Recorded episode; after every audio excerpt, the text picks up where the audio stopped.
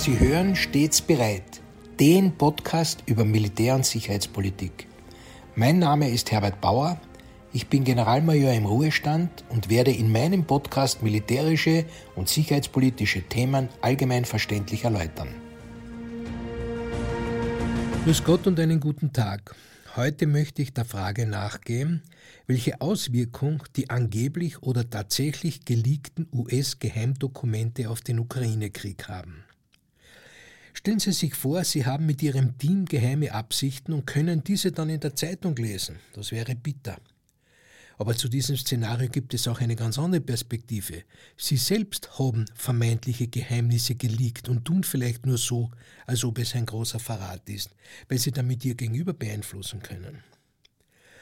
Nun, die jüngsten Schlagzeilen zum Thema Leaken von Geheimdokumenten lauteten in den letzten Tagen in den Medien in etwa so. US-Geheimpläne zur Ukraine im Internet aufgetaucht. Oder Kiew nennt Leaks zu Offensivplänen eine Fälschung.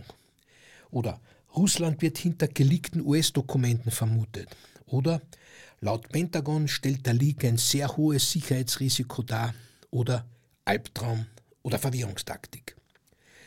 Alleine diese Aufzählung der Schlagzeilen aus Medien vom gleichen Tag zeigt, wie komplex ein angeblicher oder tatsächlicher Verrat von Geheimnissen ist. Nun, was dahinter stehen kann, schauen wir uns in einem zweiten Schritt an. Zuerst einmal was ist passiert? Im Internet wurden angeblich geheime Dokumente über US- und NATO-Pläne zur Unterstützung ukrainischer Streitkräfte bei der geplanten Gegenoffensive geleakt. Die New York Times berichtete als erste, dass Dokumente in prorussischen Internetkanälen publiziert wurden. Darüber, ob die Dokumente echt sind, gibt es allerdings eine breite Diskussion mit unzähligen Spekulationen und Kommentaren. Nichtsdestotrotz haben US-Behörden bekannt gegeben, den Vorfall zu untersuchen. Und da die in den russischen Medien ebenfalls wiedergegebenen Unterlagen zu Ungunsten der Ukraine nicht schlüssig sind, besteht auch der Verdacht auf Manipulation durch die russische Föderation zum Zwecke der Desinformation. Die Unterlagen wurden über die Social-Media-Plattformen Twitter und Telegram verbreitet. Versuche von US-Behörden, die Leaks löschen zu lassen, sind offensichtlich bisher nicht erfolgreich gewesen. Eine Meldung lautet zwar, dass keine konkreten Pläne für Angriffe oder größere Offensiven enthalten seien, während eine andere Meldung wiederum davon spricht, dass aus den Unterlagen wichtige Informationen hervorgehen, wie zum Beispiel ukrainische Truppenstärken, Ausbildungsstände oder Zeitpläne für Waffenlieferungen. Lassen Sie mich hier kurz einflechten, was man unter einem Leak versteht. Das Verb leaken wurde übrigens zum Anglizismus des Jahres 2010 gewählt. Ein Blick in Wikipedia zeigt uns unter dem Begriff Leak auch hier bereits zwei mögliche Seiten einer undichten Stelle auf. So steht die nicht autorisierte Veröffentlichung von Informationen einerseits der gewollten oder gezielten Indiskretion andererseits gegenüber. Eng verwandt mit dem Sinn des Begriffs des Leakens ist auch der Begriff des Geheimnisverrates. Geheimnisverrat stellt dann jedoch ganz klar einen Straftatbestand dar, was nicht bei allen Leaks zwingend so sein muss. Es kann sich also bei einem sogenannten Leak einerseits um eine strafwürdige Handlung des Verrats aus monetären oder ideologischen Gründen handeln oder um ein von zuständigen Stellen gezielt eingesetztes Mittel, um einen bestimmten Zweck zu erreichen. In unserem Fall ist also nicht klar, ob es sich um Verrat oder einen Akt der hybriden Kriegsführung mit dem Mittel der Desinformation handelt. Die in den Medien wiedergegebene Aufregung in den USA könnte natürlich genauso gut Teil des Plans sein, um die Glaubwürdigkeit der Desinformation zu unterstützen. Wohlgemerkt nicht, dass ich das behaupte, ich möchte lediglich an diesem Beispiel aufzeigen, wie verworren Kommunikation in einem Krieg sein kann. Und da haben wir noch nicht darüber gesprochen, dass auch jemand erpresst werden könnte, um Informationen zu leaken. Gehen wir zurück zu dem, was bekannt ist. Es gibt Fotos von ausgedruckten Lagekarten, die die Situation der russischen und ukrainischen Truppen in den jeweiligen Frontverläufen darstellen. Auf einem Bild erkennt man das Datum des 1. März, auf diesem und einem anderen Bild ist auch der 370. Tag seit Invasionsbeginn ausgeworfen. Die am Papier aufgedruckte Überschrift der Darstellungen vermittelt den Eindruck, dass es sich um ein Tagesbriefing eben vom 1. März des US Joint Staff handelt. In den Vereinigten Staaten von Amerika ist der Joint Staff das höchste militärische Gremium mit einem Vorsitzenden der Vereinigten Stabschefs, also einem Chairman of the Joint Chiefs of Staff. Wenn man nun berücksichtigt, dass diese Meldungen im Internet erst am 7. April von den Medien aufgegriffen wurden, kann man sie also schon als nicht mehr ganz taufrisch bezeichnen. Andere Quellen sprechen allerdings davon, dass die Dokumente auch schon am 1. und 2. März im Internet aufgetaucht sind. Bemerkenswerterweise sind die Papiere über eine Spiele-Homepage in Umlauf gebracht worden. Obwohl die Provider angeblich mit den Behörden zusammenarbeiten, konnte die Echtheit und Authentizität nicht überprüft werden. Ein ursprünglicher Server ist gelöscht worden. Nähern wir uns nun einer möglichen Motivlage für das Leaken dieser Dokumente. Dazu als Vorbemerkung eine Annahme, um Ableitungen treffen zu können. Also nehmen wir an, eine bezahlte und oder ideologisch getriebene oder erpresste Person, die Zugang zu dem geheimen Material hatte, gibt das Material weiter. An wen bleibt hier genauso offen, wie es offen ist, wer die Informationen ins Netz gestellt hat. Wobei das Faktum im Netz offensichtlich fast fünf Wochen durch die Medien unbemerkt bleibt. Nun gibt es gleich einmal eine Anmerkung von einem Kommentator im Netz, äh, der sich darüber wundert, dass der Joint Staff, der US Joint Staff etwas ausgedruckt haben soll, wodurch alle Einweisungen eigentlich elektronisch erfolgen. Ein anderer meint, dass die Schreibweise des Datums nicht den US-amerikanischen Usancen entspricht. Und ein dritter Kommentator meint auch noch sarkastisch, dass die Inhalte so sehr den offenen Quellen ähneln, dass entweder die offenen Quellen super toll informiert sind oder die amtliche Lageerstellung sich nur noch aus offenen Quellen speist. Wenn diese Kommentatoren recht haben, wären also alle Papiere ein Fake mit Desinformationsabsicht. Womit allerdings noch nicht gesagt ist, ob es eine westliche, eine ukrainische oder eine russische Desinformation ist. Nehmen wir nun aber einmal an, dass die Papiere echt sind. Das heißt, dass sie tatsächlich den Informationsstand des Joint Staff vom damaligen Tag wiedergeben. Da gäbe es dann nicht nur ein Problem, ob es einen illegalen Informanten im US-Stab gibt, sondern, wie in den Medien auch aufgegriffen, gäbe es dann eventuell auch ein Problem der fünf Augen. Was sind nun wieder die fünf Augen?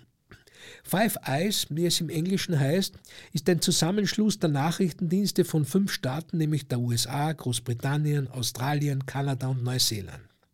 Es gibt inzwischen auch schon andere erweiterte Formate, siehe dazu auch den entsprechenden Link in den Show Notes. Aber unter den Nachrichtendiensten gibt es auch eine Aufteilung in Regionen, die schwergewichtsmäßig abgedeckt werden. So bearbeiten zum Beispiel die Briten unter anderem Europa und damit auch die Ukraine, was auch durch das Veröffentlichen eines täglichen geheimdienstlichen Bulletins zur Lage in der Ukraine dokumentiert ist.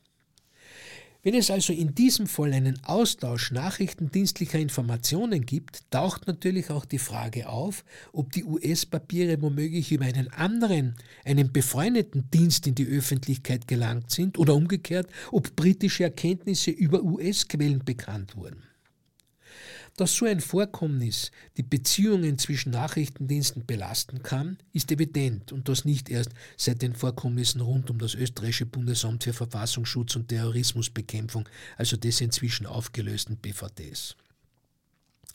Das amerikanische Verteidigungsministerium im Pentagon hat inzwischen Untersuchungen angekündigt, genauso wie sich auch das amerikanische Justizministerium auf die Suche nach dem Leck gemacht hat. Aber zurück zur Motivlage. Was wäre, wenn es nun kein Verrat war, sondern eine gezielte Indiskretion der scheinbar durch Verräter belasteten US-Stellen? Dann müsste man davon ausgehen, dass der Inhalt vermutlich so manipuliert worden ist, dass er der russischen Föderation keinen Vorteil bietet. Ja, dass der absichtlich preisgegebene Inhalt die russische Föderation eigentlich sogar in die Irre führen soll. Dann wären allerdings auch alle Aufregungen über das Leck inklusive der Untersuchungen dazu ein Ablenkungsmanöver von den eigentlichen Zielen, also zum Beispiel eine Ablenkung von der wirklichen Absicht des angekündigten ukrainischen Gegenangriffs. dafür sprechen würde, dass eben von der Stoßrichtung der angekündigten ukrainischen Gegenoffensive durch Bekanntgabe von falschen Zahlen abgelenkt werden soll, ja, dass dies sogar gezielt verschleiert werden soll. Dagegen sprechen könnte der Umstand, dass die russische Föderation nun mit diesen Dokumenten in der Hand der eigenen Bevölkerung einen sehr eindrucksvollen Beweis der Kooperation des Westens mit der Ukraine als Feindseligkeit gegen Russland präsentieren kann was sie ja auch umgehend getan hat. Dass bei der russischen Darstellung der geleakten Papiere offensichtlich die Fotos so manipuliert wurden, dass man die dort angegebenen Verlustzahlen Russlands hinunter und die der Ukraine hinauffrisiert hat, sei hier natürlich auch erwähnt. Nun, was sagt die Ukraine selbst zu den Papieren, deren Veröffentlichung ihr möglicherweise schaden könnte? Aus dem Büro des Präsidenten Zelensky hört man, dass man glaubt, dass die verbreiteten Dokumente nicht authentisch sind. Sie haben, ich zitiere, nichts mit den wirklichen Plänen der Ukraine zu tun und bauen auf einer großen Menge an fiktiven Informationen auf, die von Russland verbreitet werden. Zitat weiter, das Durchsickern lassen von Dokumenten über angebliche Szenarien der ukrainischen Gegenoffensive oder über Einschätzungen der Perspektiven des Nahen Ostens, welche auch gelegt wurden, sei ein typisches Spiel der Russen, so der Berater Zelenskis weiter. Die Inhalte seien ein Mix aus eigenen Beurteilungen und Informationen, wie sie öffentlich zugänglich wären, oder auch aus der eigenen Aufklärung und Spionage stammen. Dabei wird natürlich darauf geachtet, dass eine relative Plausibilität des Dokuments zum Zeitpunkt der Veröffentlichung gegeben ist und man es natürlich auf Webseiten platziert, die von Journalisten oder einschlägigen Bloggern und Autoren benutzt werden. Das Ziel solcher Leaks, vermeintlich geheimer Daten, liegt auf der Hand. Ablenkung von den eigenen Absichten und das Sehen von Zweifel und gegenseitigem Misstrauen zwischen Partnern und Allianzen. Wenn dann noch, wie gerade geschehen, Präsident Biden sein Antreten zu den US-Wahlen 2024 bekannt gibt, könnten natürlich inneramerikanische Spielchen genauso wenig ausgeschlossen werden wie russische Ablenkungsmanöver von den jüngst angeblich auf russischer Seite geleakten Dokumenten, die ein geheimes Kreml-Programm für Cyberangriffe offenbaren sollen. Was sagt nun Russland zu den Vorkommnissen? Nun, der Kreml kommentierte die Berichterstattung der New York Times mit den Worten, dass Russland nicht die geringsten Zweifel an der direkten oder indirekten Beteiligung der Vereinigten Staaten und der NATO am bewaffneten Konflikt zwischen Moskau und Kiew habe. Ein Mitglied der Staatsduma stellte weiters fest, dass mit diesen Daten über Zeitpläne für Waffenlieferungen, Informationen über Einheiten der ukrainischen Armee, einschließlich ihrer Ausbildung in den NATO-Staaten bewiesen sei, dass die USA kein großzügiger Staat sei, der der Ukraine aus guten Absichten im Kampf für die Demokratie hilft, sondern ganz klar eine beteiligte Kriegspartei. Gleichzeitig wird aber auch in Russland davor gewarnt, die Informationen in den durchgesickerten Dokumenten könnten Desinformationen sein und man erinnert daran, dass dies nicht das erste Mal sei, dass Washington mit Informationslecks konfrontiert sei. Ja, und zu diesen Leaks dazu wäre zu sagen, dass die Fülle der offensichtlich oder angeblich geleakten Dokumente hunderte von Seiten umfasst, wo uns die medialen Auswertungen jeden Tag Neuigkeiten zu den im Raum stehenden Inhalten bringen. Da geht es auch um die Überwachung von Verbündeten, um die Einschätzung der Munitionslage oder welche Auswirkungen eine Lieferung von Kampfflugzeugen seitens Bulgariens auf dessen Luftverteidigungsfähigkeit hat, insbesondere wenn Bulgarien Maschinen abgibt, bevor amerikanische F-16 dort verfügbar sind. Nun, ich schließe mich jenen Kommentatoren an, die da meinen, dass für einen Fachmann eigentlich alles auf der Hand liegt und dass viele der nun hochgespielten Informationen ohnehin in der Öffentlichkeit bekannt sind und mit entsprechender militärischer Expertise angereichert eigentlich keine wirklichen Geheimnisse sind. Trotzdem fällt die Nervosität der USA im Umgang mit den Leaks auf. Eine Nervosität, die allerdings auch, eben weil sie so offen erfolgt, der Täuschung oder dem innenpolitischen Geschehen gelten kann. Um uns die Unsicherheit über die Wahrheit dieser Informationslage so richtig bewusst zu machen, möchte ich noch einmal zusammengefasst mehrere Aussagerichtungen bringen, die die jeweils andere Seite verantwortlich macht. Die eine, die westliche Aussage, bringt mahnend zum Ausdruck, dass russische Militärexperten aus den geleakten Unterlagen wertvolle Informationen über Zeitpläne für Waffenlieferungen oder ukrainische Truppenstärken, aber auch Spionagequellen aus den eigenen Reihen ziehen könnten, womit es, wie angemerkt wird, zum ersten bekannt gewordenen Erfolg russischer Spionage seit Beginn des russischen Angriffs kommen würde. Eine andere, die russische Information wiederum, sieht eine klassische Desinformationskampagne des Westens, die Moskau in die Irre führen soll. Also zum Beispiel, dass die ukrainischen Einheiten noch nicht bereit für einen Angriff seien, womit man sich in falscher Sicherheit wiegen könnte. Die Ukraine wiederum ist überzeugt, dass das Durchsickern der Akten eine russische Provokation sei, um Kiews bevorstehende Gegenoffensive zu diskreditieren und die Pläne für die Gegenoffensive der Ukraine zu beeinflussen. Nun, nicht erst in der hybriden Kriegsführung spielt die Desinformation eine Rolle. Viele Geheimdienste verfügen über eigene Abteilungen für die Fälschung und Verbreitung von Informationen. Im militärischen Bereich werden Desinformationen zur Täuschung des Gegners eingesetzt, zum Beispiel um ihn durch falsche Informationen über die eigene Truppenstärke oder deren räumliche Verteilung zu fehlerhaften Entscheidungen zu verleiten. Fazit für heute und unsere Geschichte hier. Es ist offen, wer hier wen und womit täuschen möchte.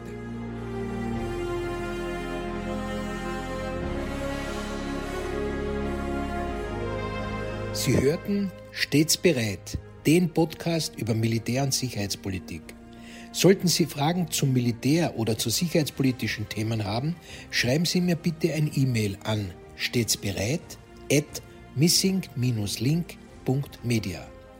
Vielen Dank fürs Zuhören. Bis zum nächsten Mal. Ihr Herbert Bauer.